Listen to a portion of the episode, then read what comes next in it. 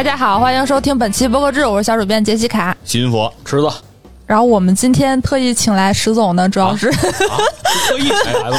特意还没这么跟我说，刚才说咱就随便聊聊 特意对特意请来石总随便聊聊。啊。行，因为今天我们要聊一个呃跟创作者比较相关的话题，其实也是我们之前聊过的一个话题，就是关于节目周边的事情。哎，就是这个节目做一做周边这样的一个话题，主要是呢，因为我们最近啊刚刚经历了一次 这个制作及贩卖周边就是这样的一个贩售不是贩卖，哦 贩卖就听着那么像卖了一些是吧？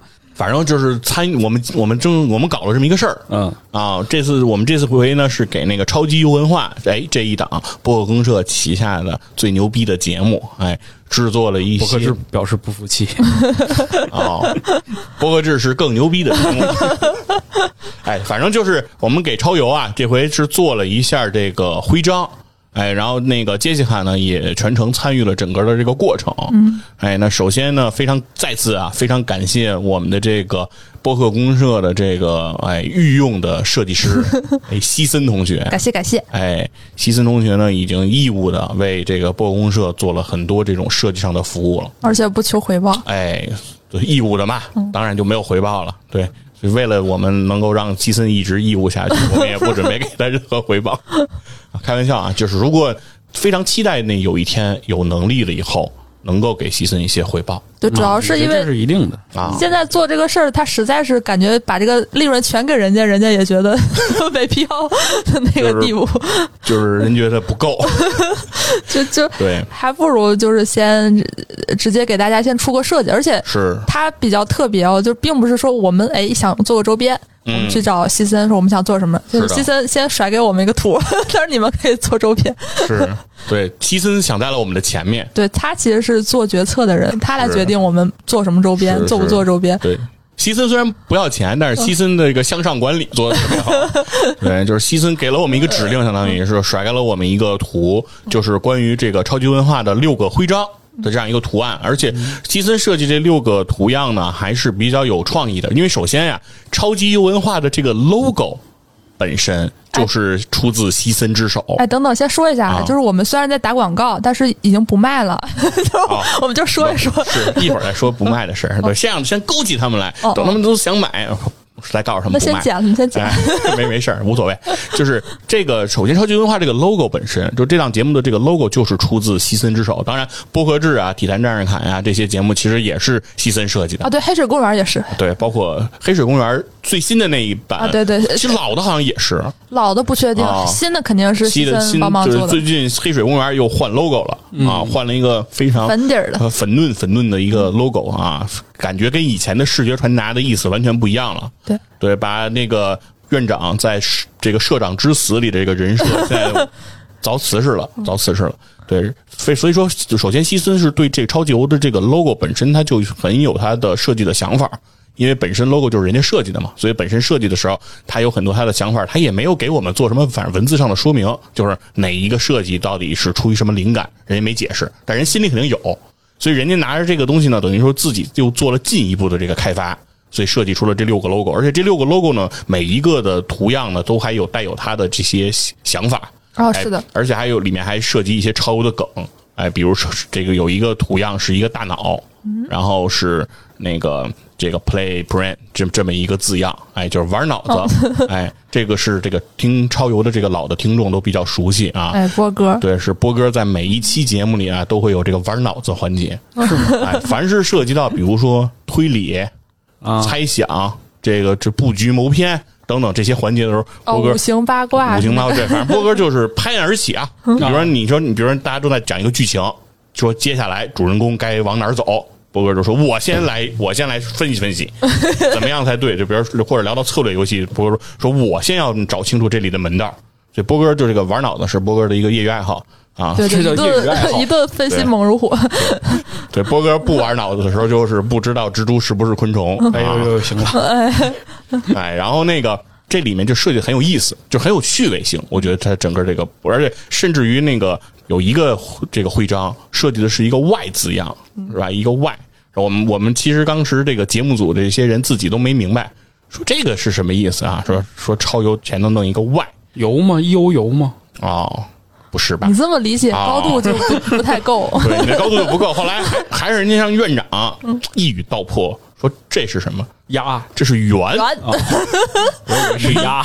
圆是吧？Y U A N，这这是圆啊。那个什么最强武士元宝龙，那录个节目都这么谄媚了，对吧？所以说这些设计都挺有意思的。我们首先是首先是觉得，呃，西森做的这个设计很好，所以我们就很想把这个设计给它具象化、物理化，对吧？让它实际的成为这个东西，这是我们第一个想法。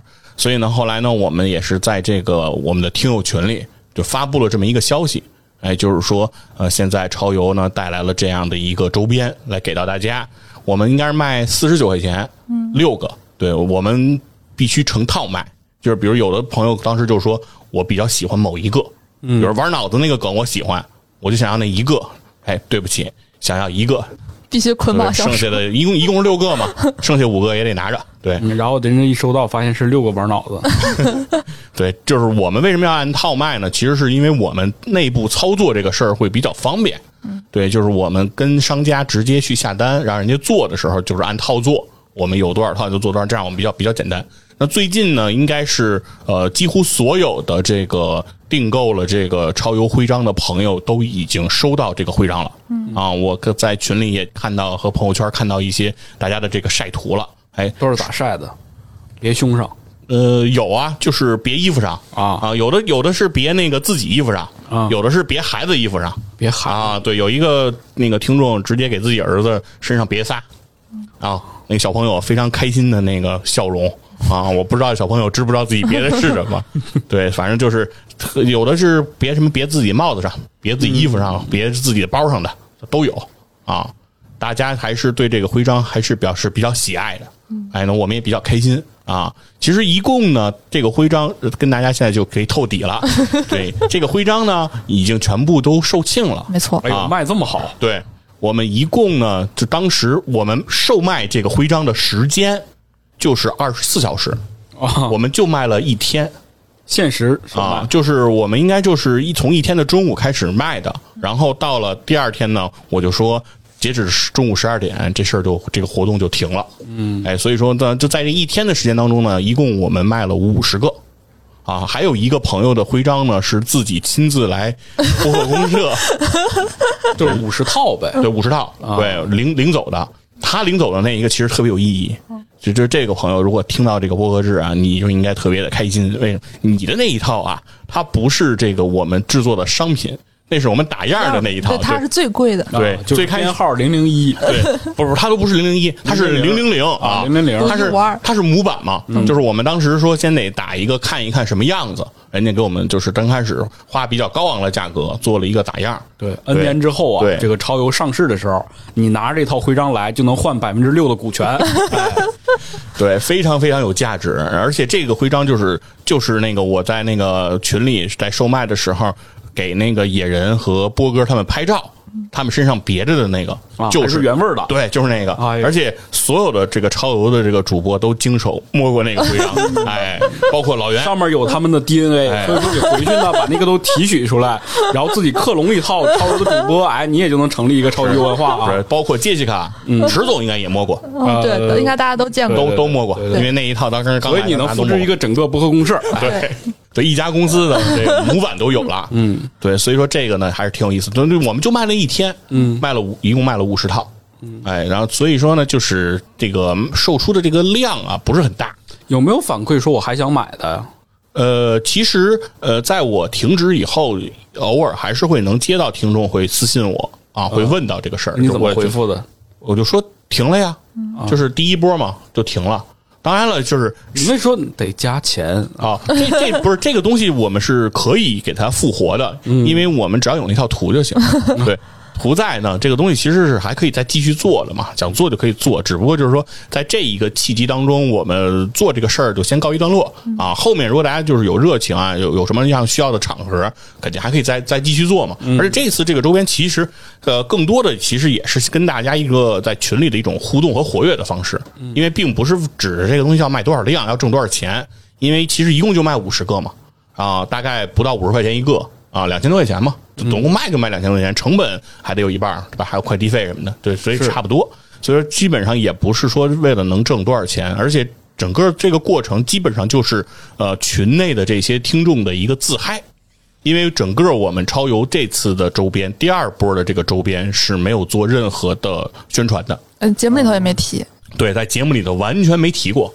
对，之前我们超游第一次卖周边是两千二一年，啊，两千二一年当时是为了那个博客节，所以当时做了一批这个，游戏机对，就就在我们身后就，这个，现在还 还有一定库存。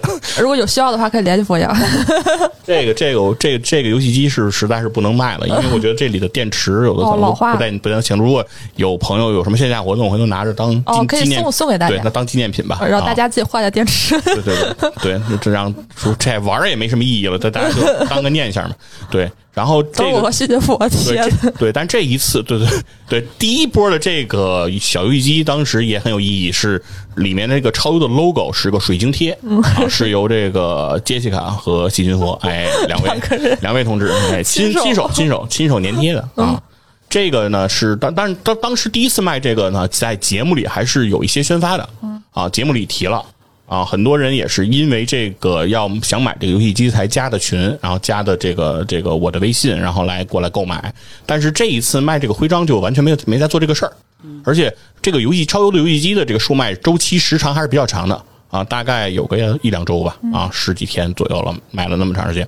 但是这一次这个就卖了一天嘛，就是反正这事儿办完了就完了。当时就是说拿着玩一玩，搞一搞就行了，就没有对这个事情起太大的这个期待。就是相当于我参加的周边也就三次，第一次是超游的这个游戏机，第二次是波哥制的口罩，还有这次徽章。哎我自己复盘了一下，我是感觉说这个事儿好像越做越有经验，听起来可能没没有特别，但是执行的时候会有很多体会。比如说，呃，这次超游徽章只卖一天，其实很大程度上就是觉得比较省事儿。嗯真的以前可能大家觉得说，啊，我我一天下一两单好像没什么事儿，但其实挺麻烦的。当时我觉得佛爷就是还没事儿来公社，就专门过来寄两个游戏机，啊，是挺麻烦的。就是，这个东西谁来组织，谁来收钱什么的，它其实如果是你时间弄得很分散，大家精力的牵扯也是不少的。哎，对，你要你要约快递啊什么之类的，这三次周边还真的是各有特点。第一次买这个游戏机是老袁直接下单一百个游戏机，花了好几千块好几千块钱，嗯，也没有预售，对然后他就就直接买了。他就直接花钱从淘宝上买的，直接淘宝上下的单，花了好几千块钱。他在他花好几千块钱之前，我没概念。我说我跟老袁说，那个超游可以做点周边了，我说弄点弄点这游戏机。我说我看着这游戏机不是不贵吗？我说你弄点。然后老袁就说老我开始后来有一阵儿老袁好像还说不想卖了，我还有点不乐意。我说那个不行，那大家还是挺有热情的，你你得你得搞。结果老袁就真搞来了。等老袁搞来那个那个箱子，我第一次看见的时候，我就有点慌了。那么多，对我没想到一百个这玩意儿这么这么大一大箱子，而且我当时听他就是不是往里垫了几千块钱嘛，我当时很慌，就说这东西如果我卖不掉，这不是白扔几千块钱吗？这得这领导啊压力太大了。这东西给谁也也没用啊！我说这东西自己人谁买它也没有人用啊，这东西。然后后来我就是当时压力比较大，所以说那个时候就在群里啊，包括在这个呃节目里，就是反复吆喝这事儿。但是反正很快吧，反正我们当时应该计算的就是，只要卖一半儿，就是一百个游戏机，我我只要卖一半儿就回本了，老袁就不亏了。嗯，所以我们基本上也是当时卖了五十多个以后，我也就没什么销售动力。对，然后就基本上后来也都没没再太宣传了。对，啊，然后第二次啊啊，你接着说你你说吧，第二次啊，第二次就是吸取这个经验，我们就不垫钱了，就不提前下单了。哎我们不是先跟厂商说，我说我们要做多少口罩，我们是在群里头先问有多少人 要买这口罩，然后凑到多少人，我们看了一下科不是科不是先问啊，是是先付钱，先收钱。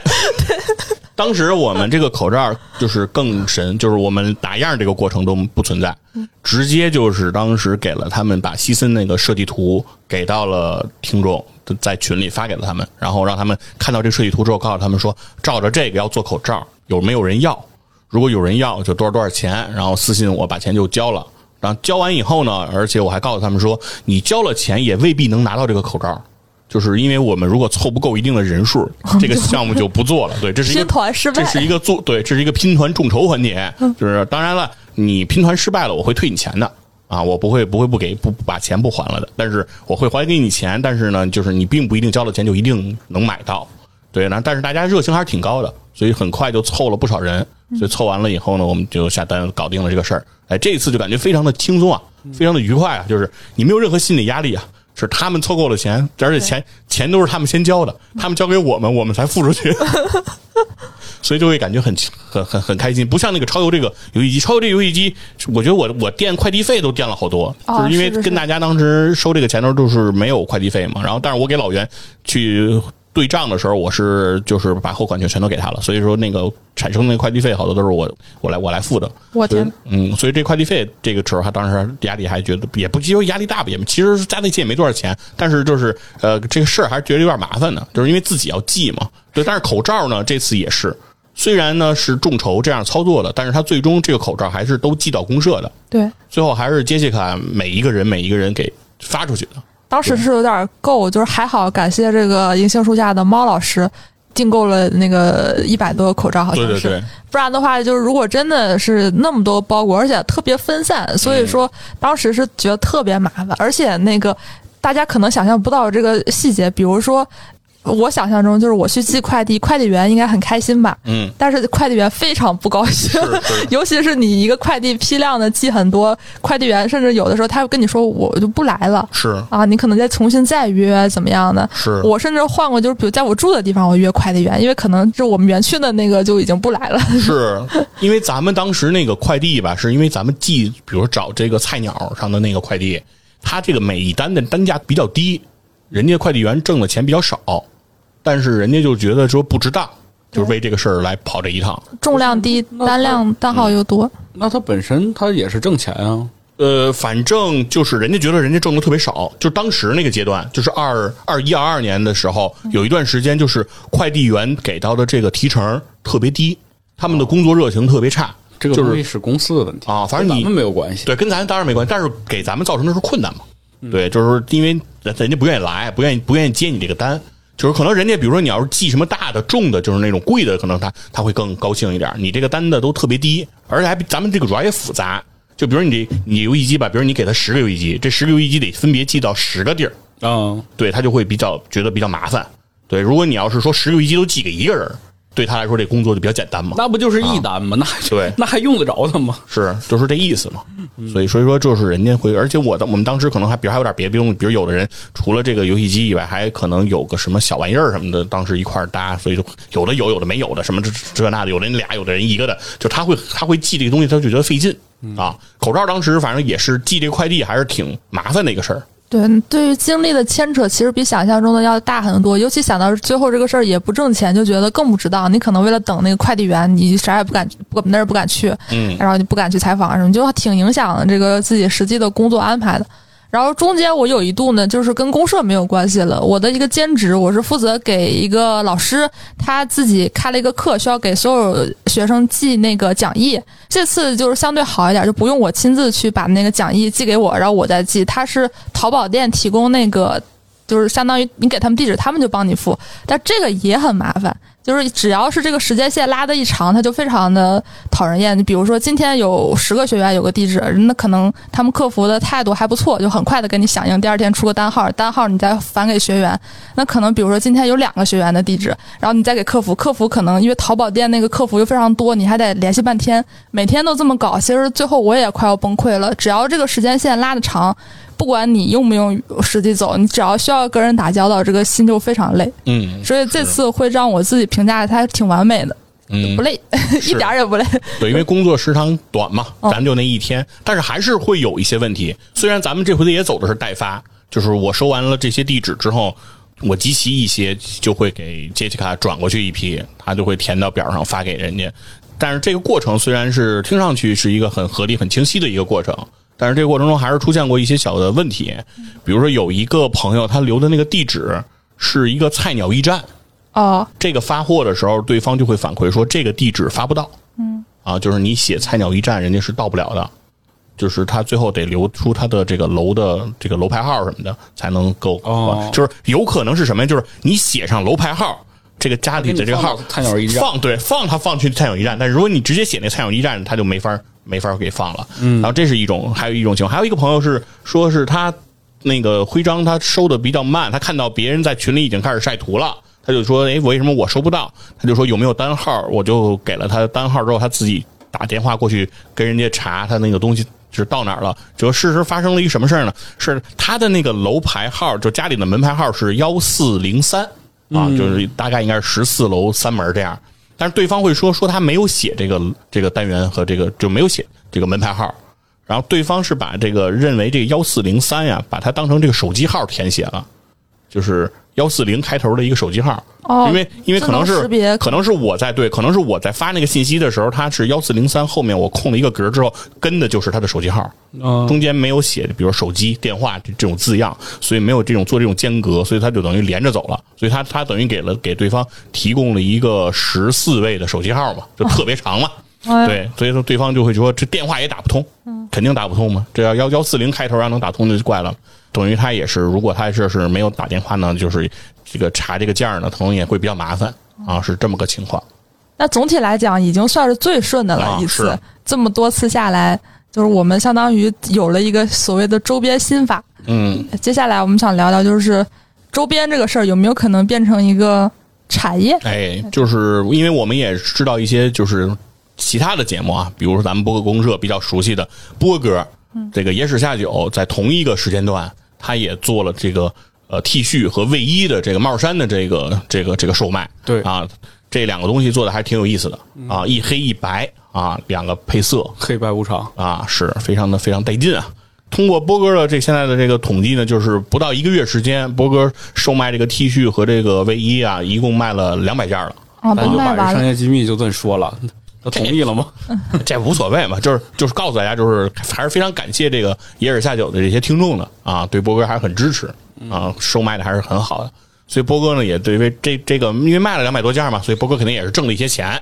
所以我们当时就在想说，哎，如果按一个月波哥为这事儿能卖两百件，波哥一年能卖两千四百件啊，波哥要这么卖的话，波哥就可以不用做节目，就卖衣服就就行了。对，不用上班。对，但事实上好像就是波哥认为，就是说这个东西的可持续性还是有一定问题的因为受众是一群人，啊。而且这一群人也不是说天天出门跟人摔跤去，这衣服摩擦力那么大，是吧？这个买一件能穿个一两年还是很正常的。嗯，所以所以说想问问池池总啊，池池子，你们有没有想过这个就是售卖周边的这样的一个想法和计划呢？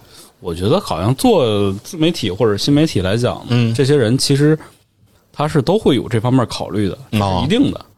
因为就像咱们是有这个西森帮忙设计了整个的超游这种视觉系统嘛，嗯。那其实每一个节目它都有自己这套视觉系统，它都可以延展出来，比如说用一个小花边或者一个小 logo 做一套什么衣服呀，或者是各种这样之类的东西吧。嗯，包括我们还做过贴纸嘛之类的这种。哎，对，呃，想过肯定是想过，嗯。就是但是实际上操作起来就比较困难，嗯。而且我们当时考虑也是跟波哥考虑是一样的，就是可能卖一次啊，或卖一两次，然后大家可能就就差不多了马探长不是想开一个蓝猫店吗？啊。对，开一家蓝猫专卖店，轻轻松松来赚钱，是啊嗯扫黄了啊。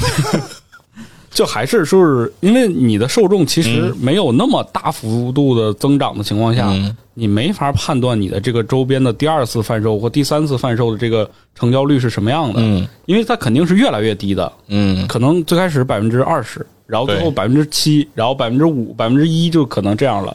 所以说，你每一次的这个投入比例，可能其实你个人的工作量是差不多的，嗯，但是在你的售卖就是那个数量上是逐年递减的这样一个过程，对对对，你没办法做到像一个商品一样去运营这一套一整套东西。嗯，你只是用你自己的这个视觉系统，或者是你节目当中的一些梗，而且这些梗对外部来讲还不了解。嗯那你做周边的话，是各个角度来讲考虑都不是一个特别好的一个商业模式。周边肯定是卖给内部嘛，就是卖给听众嘛。对，但是如果只卖给内部的情况下，你其实就是没办法长期做这个事情。嗯，那个马探长与池子是做了一些周边，对，就是玩儿的，，对但是没有感觉。没有做这种售卖，等于就是可能送了一些，对吧？送了一些，然后哦那个朋友之间。对朋友之间，或者说我们自己留了一些，是。有意思的东西就留下了。是，我觉得很多的播客好像也会做这个事儿，因为我知道那个银杏树下啊，普洱猫老师他们就做了不少银杏树下的相关的周边，哦，对，都也送给过我们，特别感谢。对对对。但是好像是只是他用来赠送。呃，对对对，就是这种走亲访友，哦，就是而且猫老师那个周边的种类还挺多的，什么冰箱贴呀、徽章啊、明信片呀，就是有很多。因为那个银杏树下有一个主播是一个嗯美术老师，嗯，哎，人家这个这个设计啊、绘画的能力很强啊，设计都非常的好，所以猫老师自己也非常喜欢，然后也非常喜欢把这些呃小的礼品然后赠送给大家，大家拿着也非常的开心。啊、但是好像是也没有在这个节目中提过关于售卖的这个情况，就可能很多的播客也会做一些东西，但是他们确实现在就没有想过要卖。对，很多节目是这以联名的形式，就是他是去和一个成熟的商品去做联名，哦。然后本身这个商品它本身就是在贩售的，哦。人家比如说有自己的这种销售渠道，然后同时呢，他想比如说跟你的这个用户相结合，嗯。然后出一些产品去售卖，其实它可以卖给自己本身的这些这个消费者，然后同时也可以卖给你的听众之类的这样的一种形式。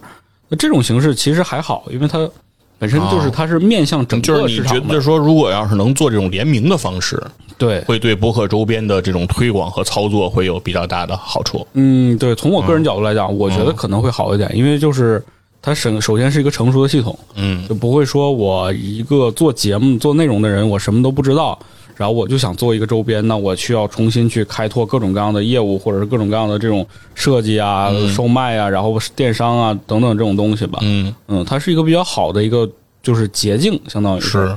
嗯，但是如果联名的话，我觉得可能品牌就会比较考虑你的这个受众面了是的，啊，就是你是不是一个具有广泛传播度的一个内容。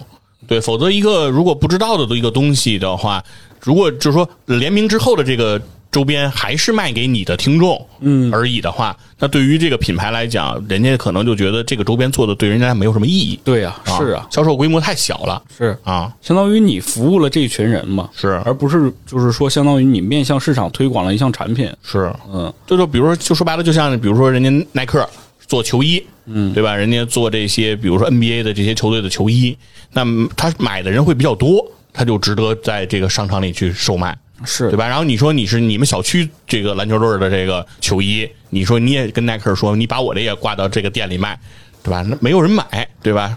你们小区自己人都不买啊，所以说这就很很麻烦嘛。对，所以我觉得播客做周边这个事儿里边有一个最大的难点，就是因为其实受众面儿是比较窄的，嗯就没有那么大的这个你的粉丝的数量，嗯去能支撑你做一个产品经济这样一个东西。你比如说，我经常会看老高与小莫，嗯。他们做的这种周边，其实贩卖的这个整体数量还是挺好的，嗯，因为他们的粉丝量，包括他们的整个的这个更新频率是非常高的嘛，嗯。它是不断的去有这种就是新内容产生，然后不断有新的粉丝关注，就它是会不断的有拉新的这个过程。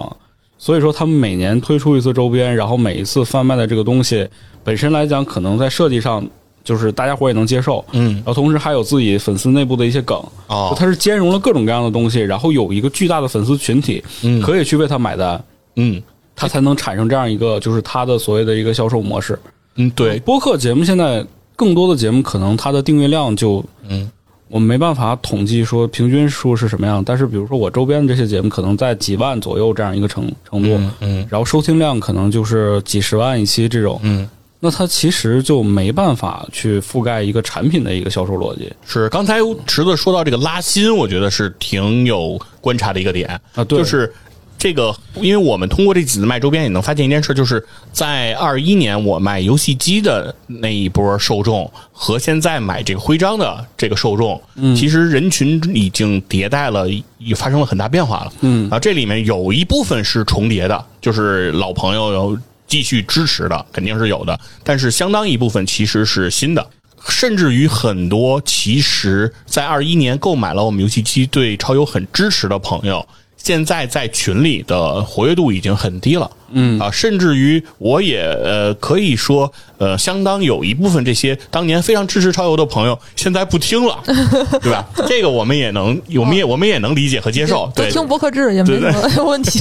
对，就是就是一定会有这种情况。但是呢，就是呃，所谓你做这个周边，其实是什么呢？就是比如说我们二一年卖过游戏机，而到二二年呢，整个也没有没有卖过什么太多周边，然后到了二三年，我们又做第二次做这做这个徽章，其实是给这个从那个游戏机之后加入进来的这些朋友一个，比如说拿到超游的周边的这样一个机会，或者给大家一个什么情感寄托的方式。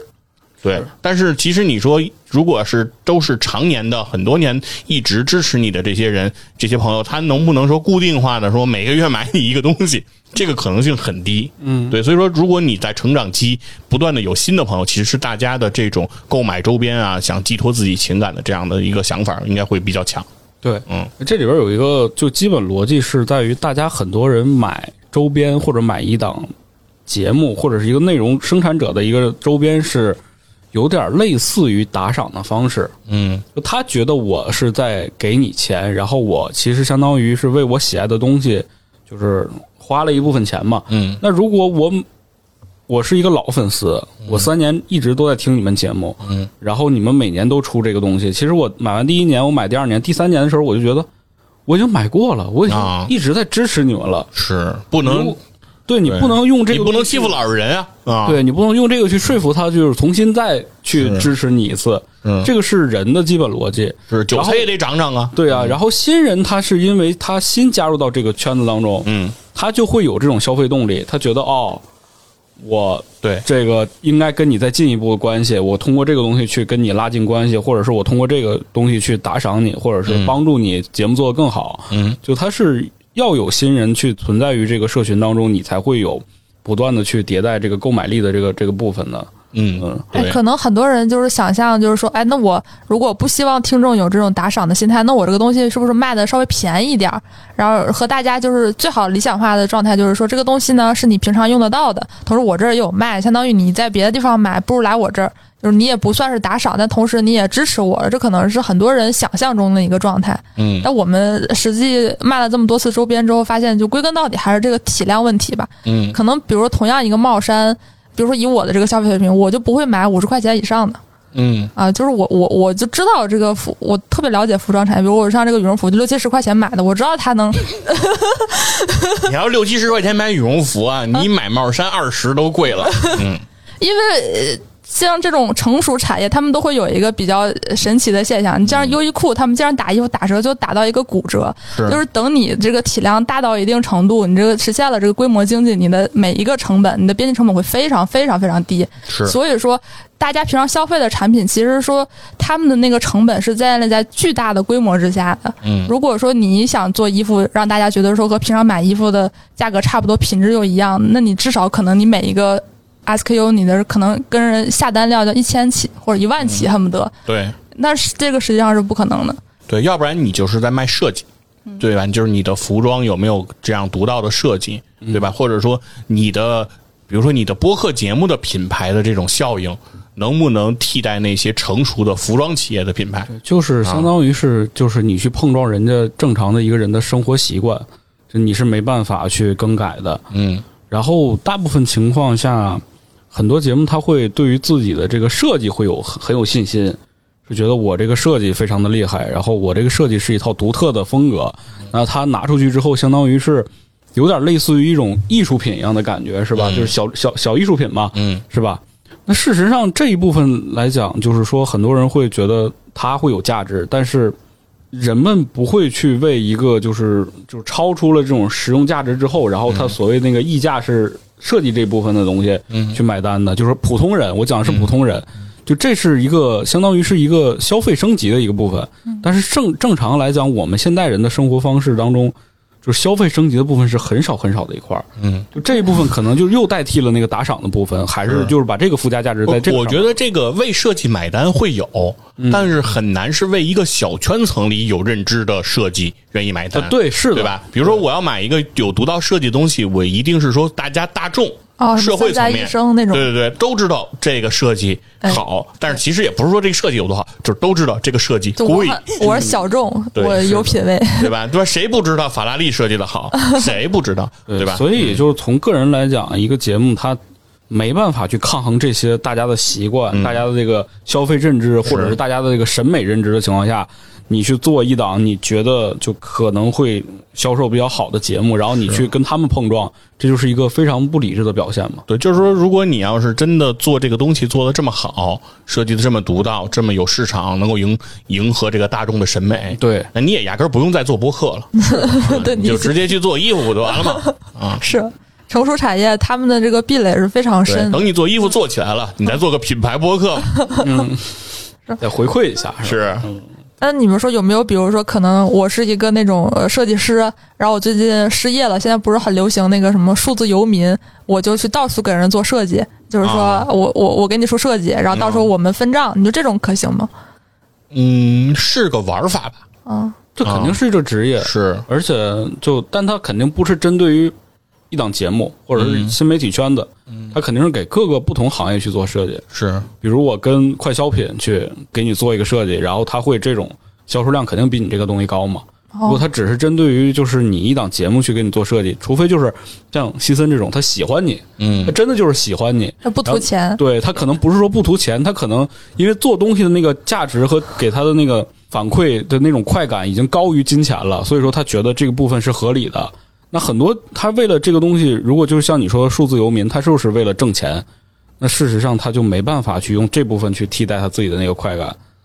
事实上，设计师可能经常面临这种情况，就是就是面试骗稿哦，啊，经常有公司就是说招聘这设计师，然后就是面试环节就是给一些那个题目。给我设计是什么什么，然后你招十个人，然后给你设计十套方案，然后你从里头选一个套，然后你说这行，然后然后其中有一个要求就是说面试的这个这个题目这个环节版权就不归这个设计师所有嘛，因为你这是给人面试嘛，哦，我好像见到过这个？新闻，哎，这样的话，你一下对对，所以说设计师其实上这种当应该也挺多的，所以我觉得直接给对方去提供这个之后，说你愿意采用，然后咱俩再分账，这种形式，我觉得可能对设计师的权益保护不是特别有帮助。对你这么说还真是，如果是有一定资历和能力的设计师，他们肯定知道说不能做这种事儿，先给定金，是我才能干活。你不给钱，那 对，那这东西真的没保障，人家就用了，你怎么着？嗯内内容产业都是这样，是内容产业都是一个非常容易被剥削的嗯，那个行业。就你一旦付出了这个时间精力之后，其实它是没有一个实物的呈现在那儿的，嗯，它很容易就被人拿走。然后拿走之后呢，这个所谓的版权纠纷，其实你要走法律流程是很费劲的。对，很复杂。嗯，所以你就没办法，就是真的去靠人人际关系这种口头上的保障去说，我给你承诺一个什么事儿，你就相信的，这是没办法的。是，哎，那我们展望一下，现在 AI 发展这么快，现在公社大家都在研究这个 AI 制图嘛？嗯，对以，后以后或许就是现在他们，画的都是些什么玩意儿？就 现在可能很多人不做周边，是觉得我还得找设计师，我还给人钱、或者是请人吃饭，挺麻烦的。那接下来这个就不成问题了嘛？大家都能设计了，嗯，会不会？我我就还是说回来，就是设计不是生产周边的困难，就像你们说发货的那个东西是困难，包括它的那个销售渠道和它的这个整体的粉丝人群数是困难，但是设计绝不是就是最大的困难。哦，但我觉得设计得看是什么样的设计。嗯，就就是说，如果只是画个图的这种设计就还好，就是如果你要是掺杂进工业设计的这些内容比，如说衣服的版型啊、对对对。杯子的形状啊这对种东西对，如果你你要从这个来开始，你就是比如说你把一个现成的东西上面贴上一个图，嗯，这个设计确实它不是一个困难的事儿。是。但如果你要是从无到有，真的是按照你的思路、你的设计出一个杯子，这个就是另外一个。另外一个难度了，而且你这个杯子还要保障它能够在一定的模具下能够实现批量生产，嗯，那同时你还得能承担这个开模的成本，对吧？因为现在现在很多其实大家做的周边啊都是叫通用的版型，同一个东西，然后大家就换不同的 logo，就是贴牌嘛。都。都是这对这种贴牌。儿。但如果是你真的是要开一个模去做一个全新的东西，你的这个成本是非常非常高的，是。啊，比如说我之前其实做过这种徽章类的，大概就是雕刻型的徽章，做一个模板五百到八百，嗯，开一个模子，是。就是雕刻型的。你像超游这种，它其实不是雕刻型的，它是这种就是说其实就是印画的一个东西，所以就没有这种模板钱。是，那我这个五百到八百的这个成本投入只是一个，嗯。如果要做一套呢，对。是吧？对，你要像超优是六套，你五百到八百，基本上就是三千到五千的这个成本了。对啊，嗯。然后这还只是说第一批，如果我做的好的，那第二批、第三批，就是它的前期投入是很大的，是。而且还会有残次品，是。还会有退货，就如果你要是不保障一个大的销量的话，把这个钱如果直接摊在比如说呃一两百个消费者的身上的话可能得，这个几千个。对这个成本就特别高了。对的，对，你要几千个人，比如说你说一共，比如说一万块钱成本摊到五千人身上，可能一人才两块钱。对。但是你要摊五五百个人身上，那一个人就是两百块钱，嗯，对吧？所以粉丝就就是经济二十块钱，粉粉丝经济是一个非常这个值得研究的事情，就不是说我们做节目的人、做内容的人拍一拍脑袋说我们靠自己这个影响力，这当然也没有多大影响力了，是但是都想做这个事情，就还是希望大家就是如果真的有有这种想法的人，还是要理智一些，是。啊，对，因为这可能就是压死你骆驼的最后一根稻草。嗯，很多节目都是这样没的。嗯，很多节目就是我说的，不光是播客节目，啊。很多就是这种自媒体型的内容创业者，做周边给自己做没了，对，然后或者是说一些就是小的这种公司，它哦因为就是前期的投入和这种没有考虑好自己的这哎种商业模式，就把自己搞没了。对，雅达利嘛，雅达利，雅达利，嗯呃，两千个外星人 ET 的那个街机堆在那儿，他就处理不了，这事儿他就崩盘了当年卖。卡带这个库存是很严重的一个问题啊！你卡带堆在那个库存商那儿，这个每每分每秒都是要花钱的。嗯是嗯，所以说这个物流成本什么的都是很大的问题，对吧？比如跟宇宙结婚，当年卖那个抱枕是吧，堆了这个刀夫老师半个家。哦，那啊太占地儿了。对，是是说都已经推不开门了啊，都到这个程度，所以这很事实很麻烦。对，呃，今天这期也是一个比较面向创作者的一期，和大家分享一下我们做周边的这些经验和思考。哎，也欢迎大家来分享一下你自己做周边的一些经历成。功的人，哎对对对你可以来分享分享。对能力强的人可以给大家讲一讲，是吧？我们只是因为自己的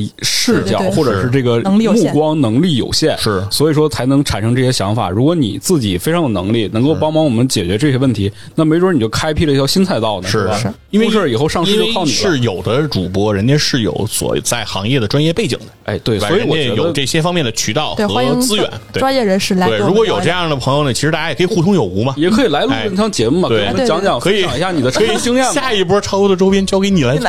对啊，那你就说要抽成多少吧，是吧？咱可以聊。对，可以聊，好嘞，拜拜。拜拜。